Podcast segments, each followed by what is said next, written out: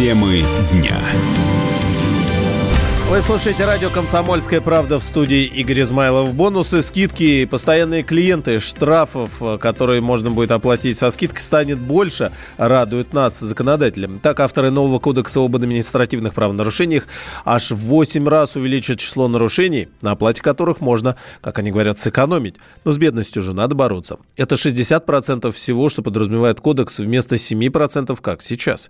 Исключение составляет серьезные проступки и отдельные нарушения правил дорожного движения нарушения. Юрист Илья Ремесло отметил, что пока неизвестно, какие именно штрафы будут оплачиваться без скидки. Сейчас э, не распространяется эта процедура на большинство составов, которые охватил Минюст, а согласно поправкам Минюста, которые он предлагает, будут охвачены более 60% от всех правонарушений, за исключением грубых так называемых правонарушений. Ну, что, само что под этим подразумевается, пока неизвестно, но, видимо, это какие-то такие, за которые предусмотрены большие какие-то существенные штрафы, повторные правонарушения. Сейчас это работает так. Два варианта оплаты. То есть, если вы оплачиваете до вступления его в силу, это будет 50, это скидка 50% процентов, да. А если вы его не оплачиваете, то потом это уже будет полная сумма. Но есть такой нюанс, что если, допустим, вам не прислали его в течение 20 э, дней после вынесения, да, оно вам поступило позже, то вы имеете право обратиться в суд, и суд восстановит вам э, срок для э, оплаты вот этих 50%, если вы его просто не получили и не, не могли оплатить раньше со скидкой. Новый кодекс может заработать уже в следующем году, как и новые скидки. Радуйтесь?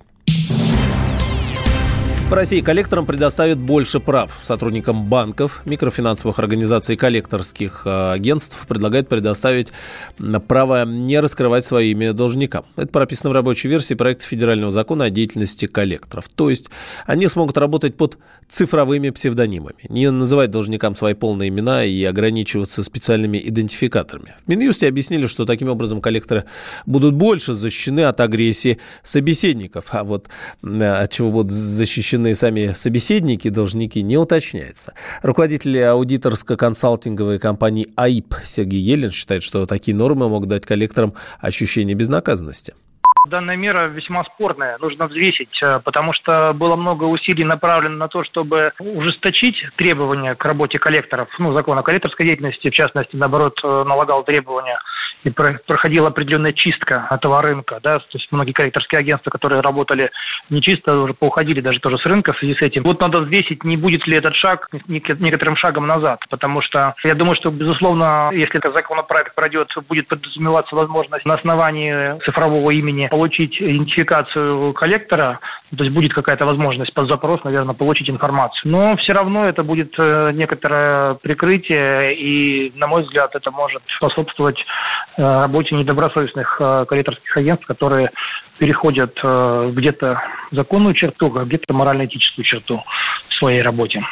Сейчас коллектор при телефонном и личном общении с должником обязан представляться лично, э, полностью называть фамилию, имя и отчество. Теоретически по этим данным его можно найти в социальных сетях и на других площадках в интернете.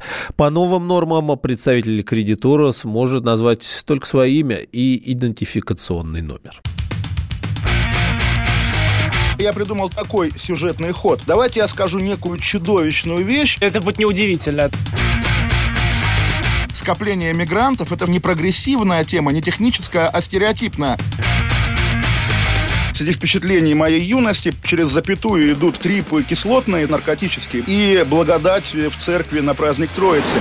Мы не знаем, есть ли у Мишустина под его пиджаком погоны, потому что если человек в конце 80-х торговал компьютерами, я думаю, к нему подошел какой-нибудь тогдашний товарищ майор, подполковник Путин, и сказал...